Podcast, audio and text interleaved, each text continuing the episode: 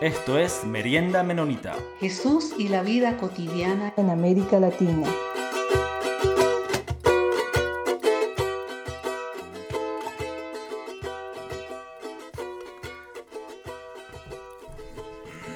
Ah.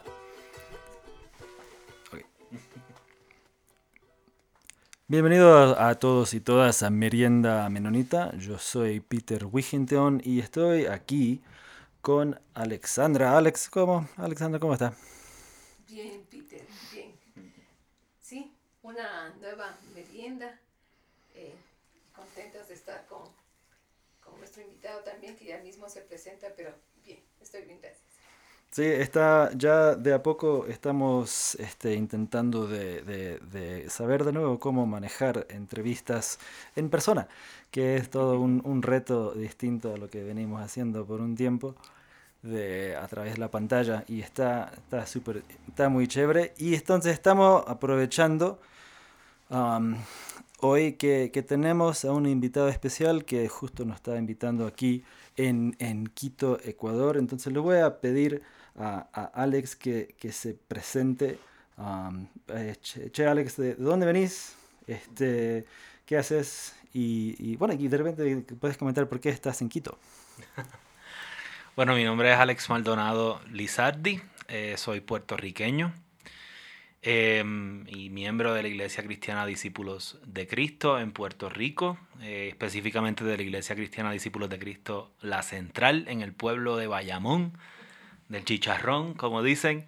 Este, y estamos, eh, mi esposa y yo, Xiomara, Xiomara Cintrón García, eh, ambos venimos de Puerto Rico eh, de parte de Ministerios Globales, así que ambos trabajamos eh, con Ministerios Globales, ese esfuerzo conjunto de la Iglesia Cristiana Discípulos de Cristo en Estados Unidos y Canadá y la Iglesia Unida de Cristo en los Estados Unidos. Y venimos a, apoyados también por, por Ministerios Globales. nosotros estamos acompañando varios procesos en Justa Paz, eh, yo estoy acompañando el proceso de memoria histórica, derechos humanos e incidencia política en Justa Paz y mi esposa, eh, que creo que en algún momento lo hará, no sé, este, por ahí va, eh, trabaja en el área de mujer y paz, acompañando a, a, mujeres de iglesias cristianas evangélicas en distintas áreas y ella ya las comentará. ¿Y qué más? Estamos ubicados, estamos realmente trabajando desde Bogotá eh, y estamos en, en Quito eh, por varias razones, entre ellas la razón de visados. Estamos en, en un paréntesis eh, en lo que resuelven un tema de visa específicamente para el caso de Xiomara. Cuando, yo re, cuando regresemos ahora, pues me toca a mí empezar todo ese proceso. Así que todos y aquellos y aquellas que puedan, pues acompáñenos en oración en ese proceso que es difícil. Eh, y eso, ¿no? Este, ¿Qué más? Sí, en, en, de Quito pues tenemos muchas experiencias eh, a través de nuestro jefe, el reverendo Ángel Luis Rivera Agosto, que trabajó acá en el CLAI con Alexandra precisamente, y hay una serie de anécdotas bien, bien interesantes eh, sobre el trabajo en el CLAI. Él siempre nos habla con mucho cariño eh, de, de, Quito y de Ecuador. Él siempre lleva, lleva en el alma a, a Ecuador y nada, aquí estamos este, apoyando. Sí, hay gratos recuerdos y gratos amigos de todo este trabajo ecuménico en el CLAI, así es que qué bueno que ahora hemos podido conectar de alguna forma eh, con ustedes y qué bueno que Quito les ha podido acoger sí. para este paréntesis necesario para volver a entrar a, a Colombia. Sí. Bueno, eh, quisiéramos preguntarte, Alex, eh, este trabajo concreto que estás haciendo en Justa Paz, eh, ¿cómo, cómo, cómo, llegaste eh, desde Puerto Rico y desde esta perspectiva de los discípulos de Cristo a hacer un trabajo para recoger la memoria de las víctimas, para trabajar en los derechos humanos? ¿Cómo es esta experiencia? ¿Cómo ha sido tu relación con este proceso? Y que nos cuentes si tienes algunas anécdotas inclusive de todo este, este trabajo que estás realizando. Sí, yo, yo siempre cuento la, la anécdota de, de, cómo conecto con, con los menonitas o con la iglesia anabautista. Yo soy discípulo de Cristo, como, como ya dije. Eh, y el reverendo Ángel Luis nos hizo un acercamiento, nosotros estando en Puerto Rico, nos hizo varios acercamientos y eventualmente nos, nos hace una propuesta concreta de, de, la posibilidad de trabajar con Justa Paz en procesos de documentación de casos entre, y acompañamiento a víctimas del conflicto armado. Puerto Rico no es una nación independiente, así que Puerto Rico nunca ha vivido un conflicto armado, Puerto Rico no ha, no ha vivido una guerra de independencia. Eh, tuvo un episodio eh, y un momento histórico importante que fue el Grito de Lares, 23 de septiembre.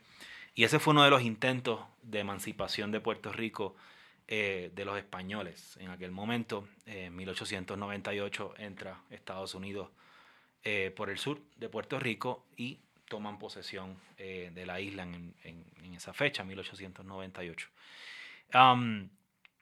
así que parte de la, de la dinámica es que nosotros no sabemos bien en qué consiste. Sí, sí sabíamos, habíamos escuchado, yo, yo tengo formación en literatura eh, y todas estas cosas, así que yo había leído mucho, ¿sí? Eh, sobre el tema del conflicto armado, pero por vías literarias, ¿no? Este, eh, y por vía periodística y todo esto, pero no, no había trabajado, naturalmente no había trabajado sobre nada de esto, no sabía cuáles eran las implicaciones de todo esto.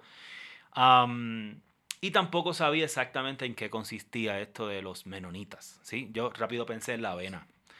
Eh, yo ah, pensé en la vena y pensé en gente como armando casas, eh, y toda la cosa, martillando. Yo dije, bueno, yo, mi hermano es muy bueno en eso, este, pero yo no, entonces no sé exactamente qué es lo que vamos a estar haciendo.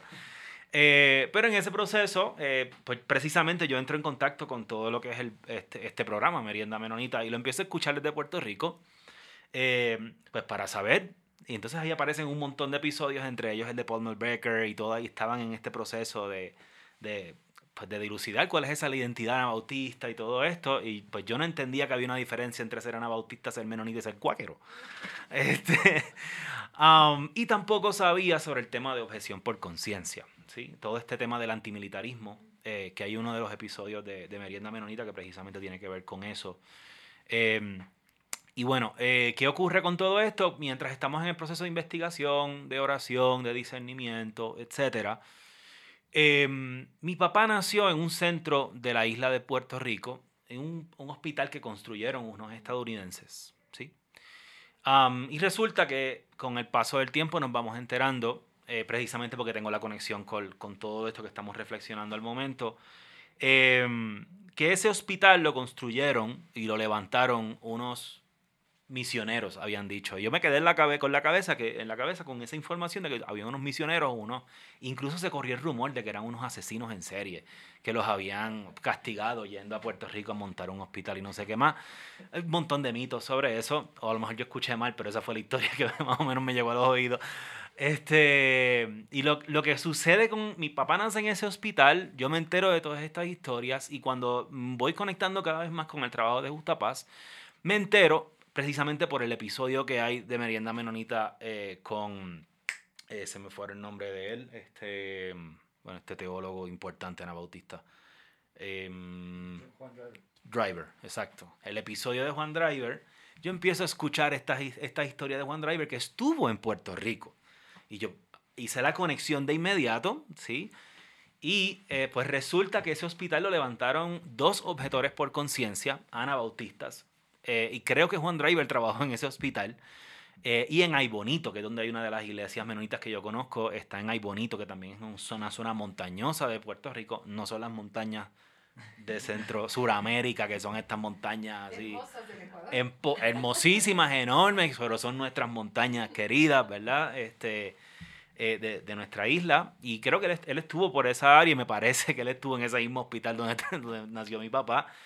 Eh, y nada, eventualmente caemos acá a trabajar con todos estos procesos. Em, yo lo que hago en Justa Paz es trabajar con temas, como ya mencioné, con temas de memoria histórica en el marco de las iglesias cristianas evangélicas que fueron afectadas por el conflicto y están siendo afectadas por el conflicto armado colombiano. Em, el ejercicio es importante y yo no soy nuevo, eh, eh, el ejercicio no es nuevo, Justa Paz lleva mucho tiempo, estamos hablando de treinta y pico de años ya, eh, haciendo este tipo de ejercicio de documentación de casos. Eh, específicamente, el, todos estos casos aparecen em, en estos informes llamados un llamado profético desde el 2004. Así que realmente la publicación de todos estos informes comienza en el 2004 y el último publicado es en el, en el, año, el año pasado, fue que se publicó el último informe, así que del 2022, este,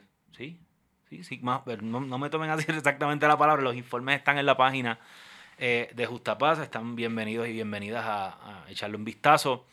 Em, y yo trabajo y acompaño también en ese proceso de documentación, así que me incorporo a esa tradición eh, que ya Justapaz eh, ha ido desarrollando por escuchar a las víctimas de iglesias cristianas y evangélicas víctimas de este, de este conflicto. Así que nuestro trabajo eh, desde el área de memoria histórica, derechos humanos e incidencia política es, la, elaborar y aportar, eh, escuchando a través de la escucha activa, eh, escuchar, documentar la afectación a las iglesias cristianas evangélicas en Colombia. Así que un poco ese es el trabajo que, que hacemos. Qué largo. Ya. Y este.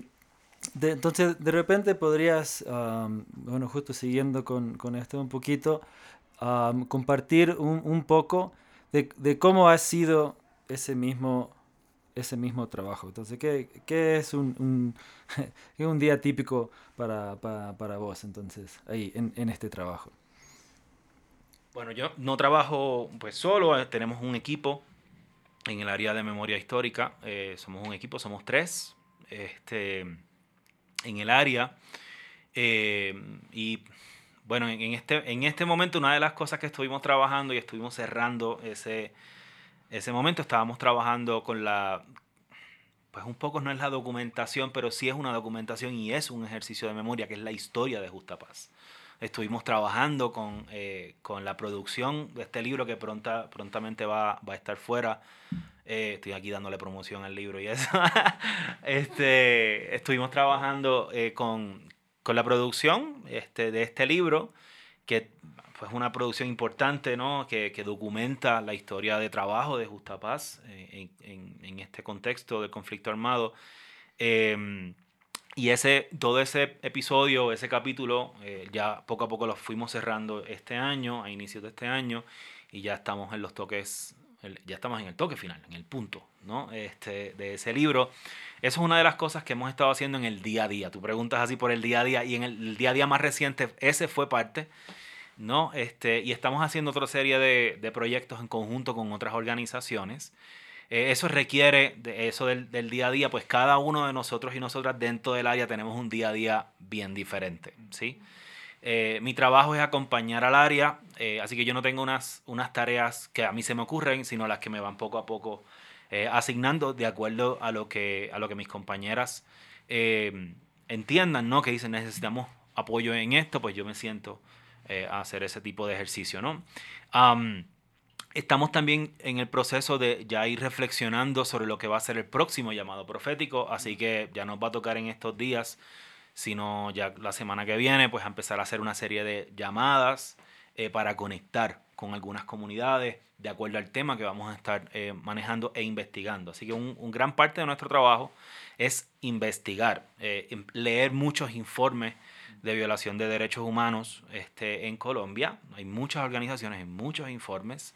Eh, una de las personas que también de manera indirecta, eh, pero de manera muy directa también nos apoya con la lectura y la em, y un poco las ciertas observaciones, ¿no? sobre todo en temas, en temas de paz, es una compañera menonita también, Becca York, Rebecca York. Este, ella es una persona pues, muy dura en estos temas de, de construcción de paz una persona brillante, este, y también lee muchos de estos informes y, entonces en muchas ocasiones consultamos con ella algunos acercamientos eh, y nos apoya de manera pues más indirecta. Este, y lo que hacemos es eso, ¿no? Vamos investigando. Gran parte del trabajo nuestro desde el área es la investigación eh, sobre la situación y sobre el contexto este, que se está viviendo en los territorios eh, en Colombia.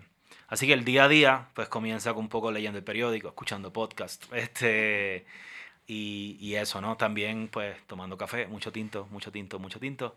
Este, sí, eso. Entonces, pues, hay, esto no es parte del día a día, pero sí puede ser parte de un semestre de trabajo, ¿no? Eh, en el que articulando con otras áreas de Justa Paz, eh, podemos ir a territorio y entonces personalmente pues ir documentando casos, acompañar a víctimas, ¿no? Este, escuchar eh, estas historias, hacer ejercicios de memoria, histórica para las comunidades y con las comunidades.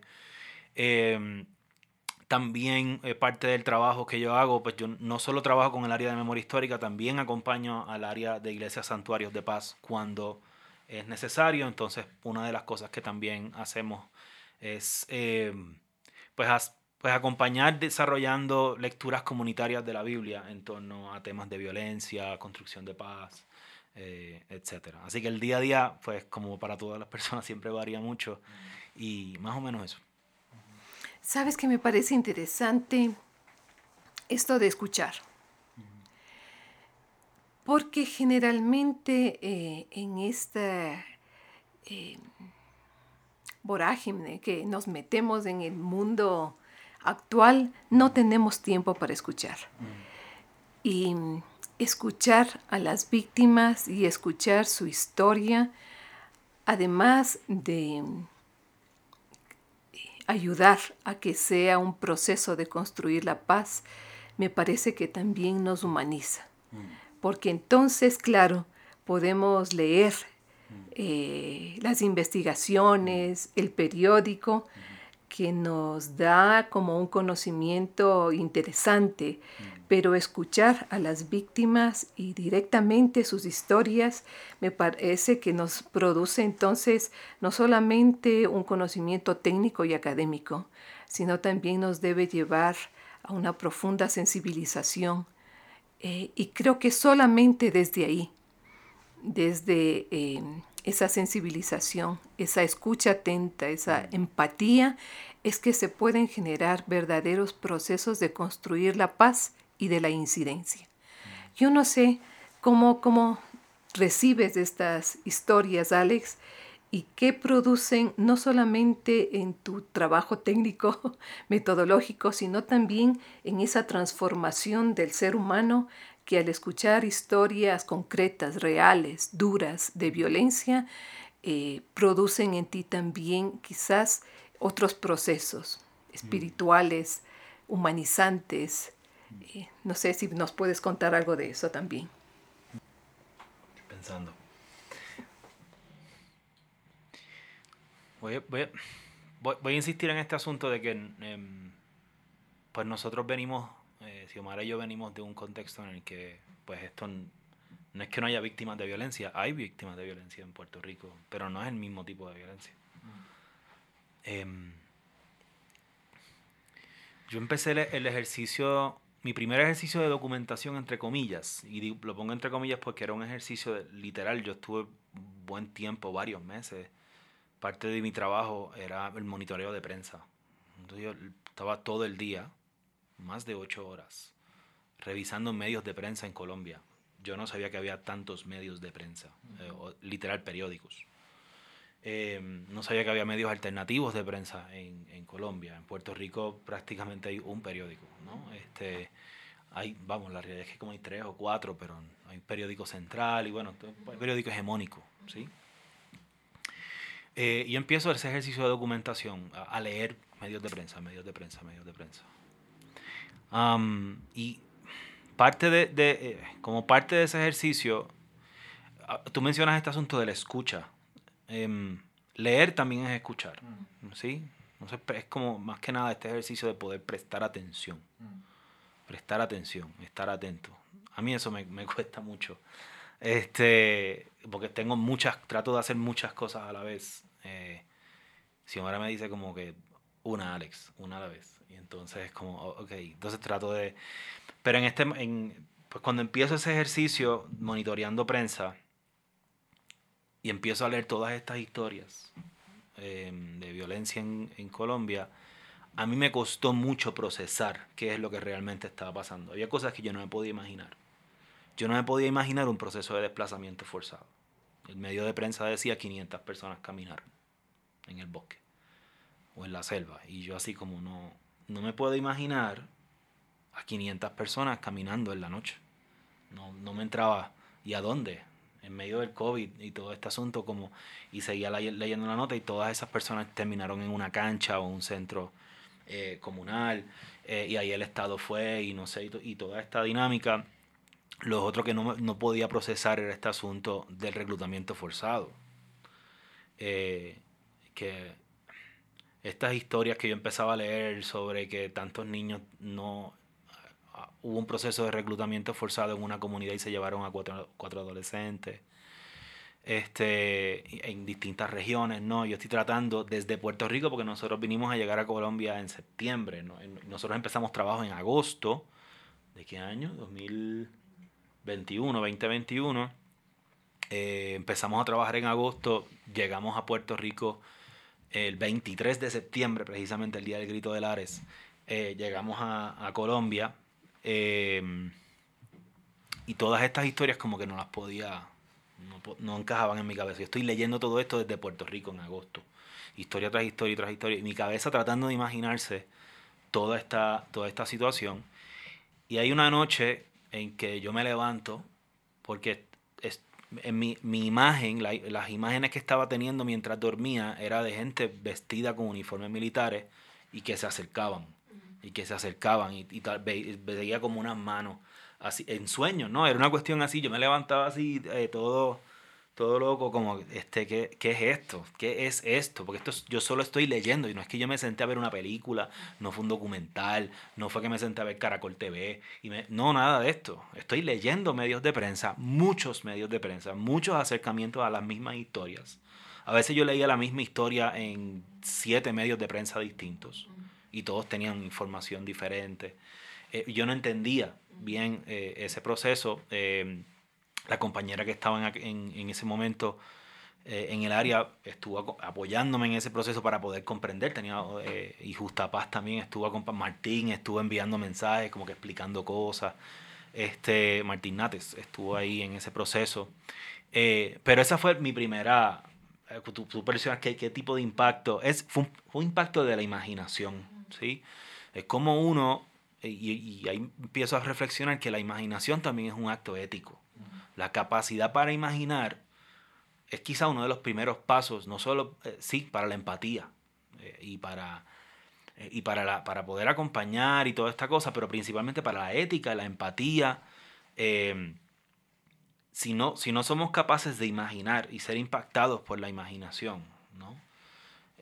¿Cómo uno siente? Entonces, quizá uno de los primeros vínculos con, todo esto tiene que ver con, cómo poco a poco y quizá de manera aterrorizante este, empiezo a imaginarme unas cosas que trato de comprender, trato de imaginar y entonces se genera una ética diferente, porque ya es una ética más afectiva. no, es no es esta ética mecánica de portarse bien, es esta ética de ver si yo puedo sentir esto, hasta dónde yo puedo sentir esto eh, y, cuáles son los límites de esos afectos en este tipo de ejercicio. Porque también es un ejercicio que de alguna manera es, es difícil no ser frío, porque estamos contando datos, y estamos viendo estadísticas, generando estadísticas, generando números.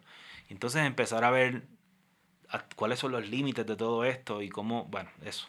No, en, en primer lugar, pues esa, ese fue mi primer contacto con un ejercicio de escucha. No fue sentarme frente eh, frente a una víctima de conflicto y escuchar, eh, sino leer, leer los medios de prensa, escuchar lo que cómo el país va contando esto, cómo estos medios van contando eh, estas, estas experiencias tan duras. ¿sí? Em, eventualmente, ya, llega, ya estando ubicado, ubicados en Colombia, pues ya me toca un primer caso, o estábamos acompañando un proceso de iglesias santuarios de paz, esto fue en el Bajo Cauca, eh, al norte, en Antioquia. Este, eso es este, Caucasia, sí, el departamento de Caucasia. Ahí tuvimos un ejercicio eh, de acompañar a muchas iglesias, a mucha gente. Este, y en un momento pues presentamos lo que hacíamos y todo este asunto. Y varias personas dijeron como que yo quiero yo, yo quiero contar mi historia, quiero documentar la historia y todo esto. Y tuve mi primer espacio eh, escuchando una víctima. Nosotros tenemos un procedimiento para eso, este, un formulario, tenemos unos pasos y toda esta cosa. Eh, pero era mi primera vez como puertorriqueño, no en Bogotá, en Caucasia, en otro lugar. Era como. Y escuchando una persona que me va a contar una historia que ya yo sé que se me hace un poco difícil, pero ya yo llevaba varios meses. Este, y ella empieza a contarme esta historia y em, eh, hay unas dinámicas que se van dando eh, alrededor, ¿no? Este, hay momentos en que las víctimas pues naturalmente guardan unos silencios, hay cosas que yo no, no, no puedo preguntar, punto. Por más que yo necesite un dato, hay cosas que no se preguntan. Em, hay momentos en que el formulario yo lo tengo que cerrar, ¿sí? Este, y literal tengo que escuchar y, y pues rogarle a Dios que me dé buena memoria para, para entonces luego anotar qué fue lo que ocurrió, porque es, es este ejercicio de de verdad escuchar. Em, y eso es difícil. Entonces, como lograr tirar esa línea entre hacer el trabajo de la documentación del caso, pero también hacer el trabajo del acompañamiento, eh, pues le, llama, le llamamos de alguna manera acompañamiento pastoral, eh, o, acompañamiento, punto, un acompañamiento humano. Eh, pues tirar esas líneas y decir, hasta aquí voy a llegar haciendo la documentación y aquí, de aquí en adelante pues no hay documentación que Dios cuide mi memoria y entonces. Em, pero esas han sido las dinámicas, ¿no? Este, muchos silencios que hay que tener, muchas precauciones que hay que, hay que hacer a la hora de, de preguntar. Hay cosas que no se pueden preguntar, hay cosas que no se pueden preguntar en público. Eh, y eso, ¿no? Este, yo creo que eso contesta más o menos tu pregunta. Este, sí, pero ha sido un ejercicio pues, pues difícil, que hay que, hay que andar con, con tiptoeing, como eh, con las puntitas de los pies, eh, para cuidar. Porque es como, hacemos un ejercicio de documentación que cuida. ¿sí? Este, así que nada, pues soy nuevo, muy nuevo en todos estos procesos. He ido aprendiendo un montón de cosas por cómo los compañeros me van contando. Eh, que hacen también, ¿no? Este, y, ¿no? Eso. Sí. Eh, creo que, digo, todas estas historias y, y recibir esta información como haya, como hayas tú recibido y como todo mundo puede recibir, eh, qué bueno que eh, produce esta compasión y empatía, porque también las mismas historias pueden producirnos mucha indiferencia. Depende en el lugar que nos coloquemos y que estemos despiertos y atentos a recibir esto no solamente como ¿sí? una historia más, sino como una historia que puede implicar por lo menos eh, este proceso que ustedes están haciendo de recoger la información, los datos, de ver cómo a través de los derechos humanos estas personas no pueden quedar como víctimas, ¿no es cierto? Y como esta justicia que no, que no llega o esta justicia que tarda demasiado, sino cómo hacer que la justicia se movilice también y haga estas acciones concretas de reparar. Así es que eh, qué bueno que estés en este proceso y que también Justa Paz y todos los compañeros que trabajan allá puedan hacer, eh, moverse también con, con, la justicia, con los derechos humanos, para que las personas sientan de alguna forma que ese acompañamiento es real, es concreto, es objetivo. Sí, um, ese, el, el, ejercicio de memoria, como tú mencionas ahora, no, no lo mencioné, La, a ver, las creo que ahorita lo, lo, conversamos un poco, ¿no? Esto de la, la documentación de casos, la visibilización eh, de la violación a los derechos humanos, eh, comienza a tener reparación específica con la ley 1448. Así que cuando nosotros em, empieza el proceso de documentación de casos en el 2004, eh, precisamente con otra compañera, Ana Bautista, menonita, Jana Bowman, Jana Hunter Bowman. Este, ella empezó ese proceso junto con otro compañero también de Ministerios Globales, eh, Michael Joseph y otro montón de gente poco a poco se van sumando a ese proceso. Pero no era, no era documentación por documentación, como tú bien mencionas, hay un, hay un ejercicio y político eh, de visibilización del conflicto. Mientras, mientras el Estado colombiano estaba negando que había un conflicto y jugando con la retórica de que si había conflicto no había conflicto, que si eran delincuentes no eran delincuentes, y toda, toda esta retórica, eh, muchas organizaciones llevaron a cabo procesos de documentación de casos para, para visibilizar la inacción del Estado eh, frente a esas víctimas. Había víctimas específicas del conflicto que estaban siendo victimizadas y afectadas por razones políticas. No era, no era crimen. Eh, no, era, no era crimen ni nada de esta cosa, no era, no era meramente eso. No es como si eso fuese poca cosa, ¿no? Eh, es que era, era unas, unos procesos de afectación que estaban vinculados a otro tipo de dinámicas, ¿sí? Que, que de alguna manera vinculaban la responsabilidad del Estado eh, ante lo que estaba pasando. ¿sí? El Estado había abandonado a estos territorios. Todavía al sol de hoy hay mucha, eh, muchas historias que hablan y cuentan de ese, de ese abandono, eh, sobre todo cuando uno va leyendo la, la, cantidad de procesos de desplazamiento que se han dado en estos días también, eh, si uno ha visto noticias, mientras eh, el Estado está en este proceso de negociación con el ELN, todavía hay afectación. La, la cantidad de líderes sociales que han sido asesinados en los últimos meses es muy alta, ¿sí? Em, muy alta. Entonces uno dice, pero, pero ven acá, entonces, ¿qué, qué, cómo se visibiliza todo esto? No son los medios de prensa los que están visibilizando esa afectación específica a líderes y lideresas de territorio que están trabajando como defensores y defensoras de derechos humanos. Quienes hacen ese ejercicio no son los medios de prensa, son las organizaciones. ¿Sí? Esa, esa diferenciación, ese enfoque diferencial frente a quiénes son aquellas víctimas que están siendo afectadas por este evento, por, esta, por, todo, todo este componente eh, que implica el, conflicto armado eh, colombiano. Las iglesias evangélicas están siendo a su vez afectadas diferencialmente. ¿sí?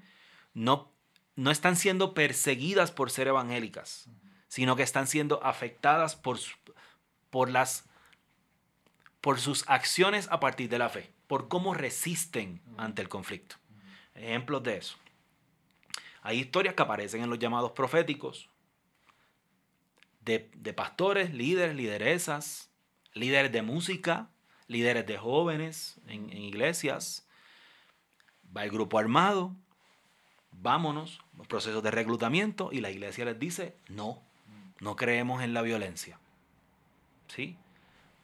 Denos una vacuna para el proceso. Y la iglesia les dice, no, no creemos en esa en esta dinámica.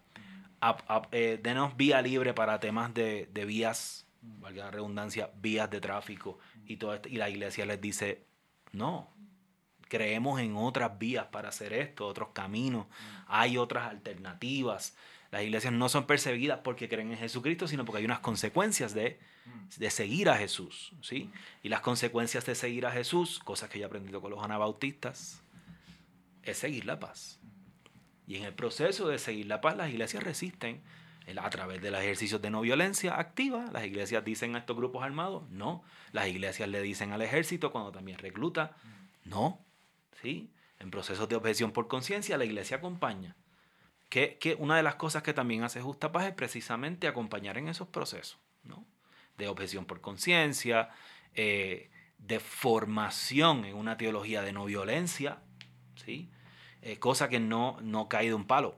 Eso, se trabaja, hay procesos pedagógicos, procesos de diálogo, procesos ecuménicos para precisamente fomentar acciones no violentas en los territorios, de manera tal que las iglesias puedan resistir desde las herramientas y desde, eh, sí, desde las herramientas que la propia fe les va brindando.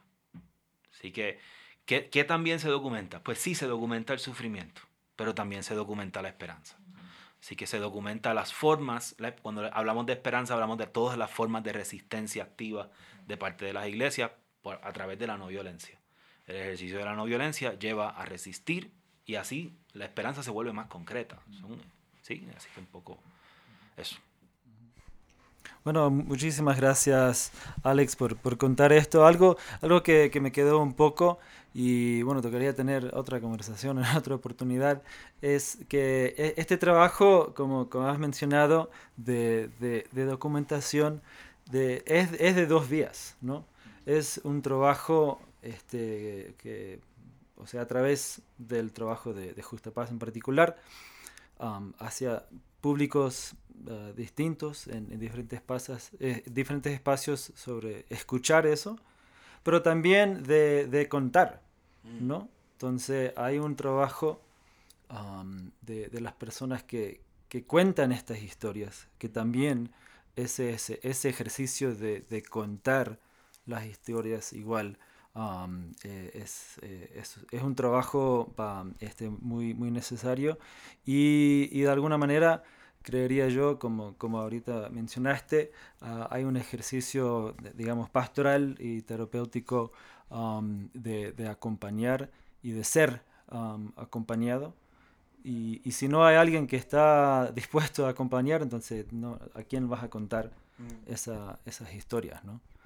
Um, entonces, muy, de nuevo, muchas gracias por, por compartir un, un, poquito de eso con, aquí con nosotros.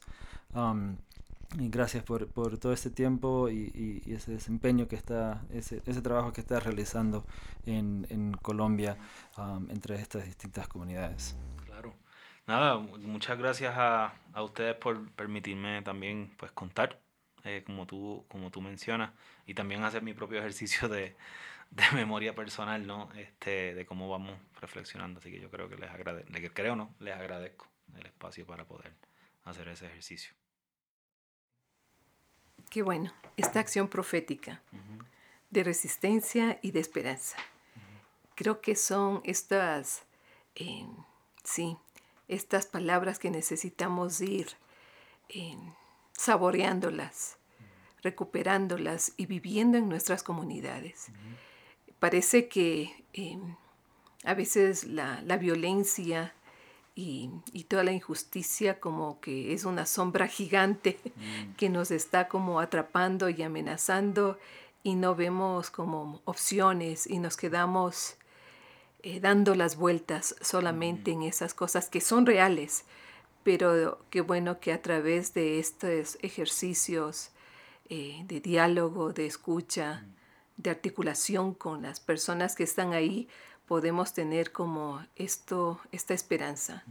esta voz profética que se levanta donde se necesita y donde la injusticia ha estado reinando y donde la violencia se ha enraizado, eh, pero que se levanta como, como el Evangelio, mm. como buenas nuevas mm -hmm. y como brotes en el desierto que parecería que nada puede salir, pero ahí están, esos brotes pequeños de, de buenas noticias, de esperanza y hasta de alegría. Así es que gracias por, por, por este compartir. Sí, añadir algo ya por lo que están mencionando ambos, ¿no? Esta, esta doble vía que tú mencionas, ¿no? De quienes cuentan, y entonces tú comentas esto de la, de la acción profética. La acción profética viene específicamente porque las iglesias cuentan. Mm. La acción profética viene porque las víctimas claman. Mm. Eh, y, y hacen ese clamor. Son ellas, son las víctimas, las que van diciendo, esto está pasando, y no somos, no somos pasivas, no somos víctimas pasivas ante esto, estamos resistiendo. Hay acciones de resistencia. Eh, el ejercicio de memoria de parte de las iglesias tiene que ser cada vez más, eh, más, más, pensado. ¿no?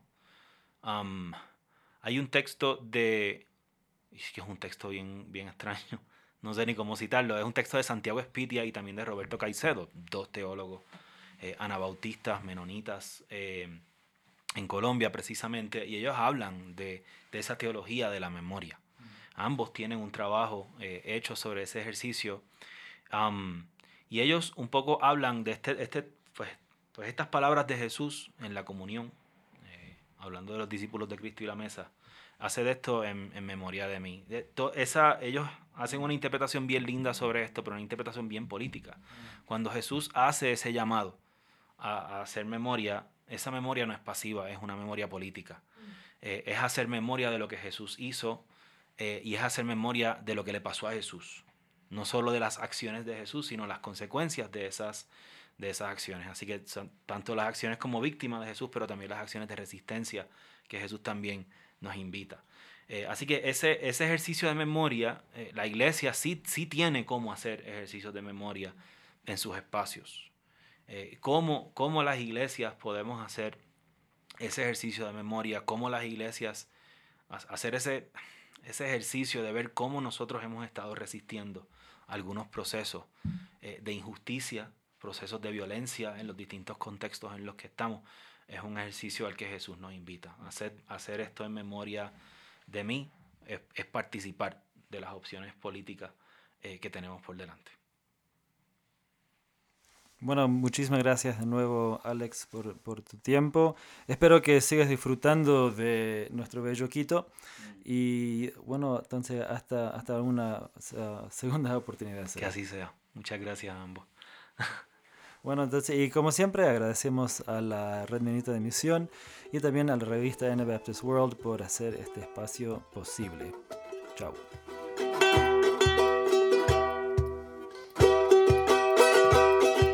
Comentarios vertidos en este programa no representan necesariamente la opinión de Merienda Menonita, la Red Menonita de Misión o Anabaptist World. Esto fue Merienda Menonita. Siempre estamos atentos a sus opiniones y preguntas y nos pueden escribir al info arroba meriendamenonita.com.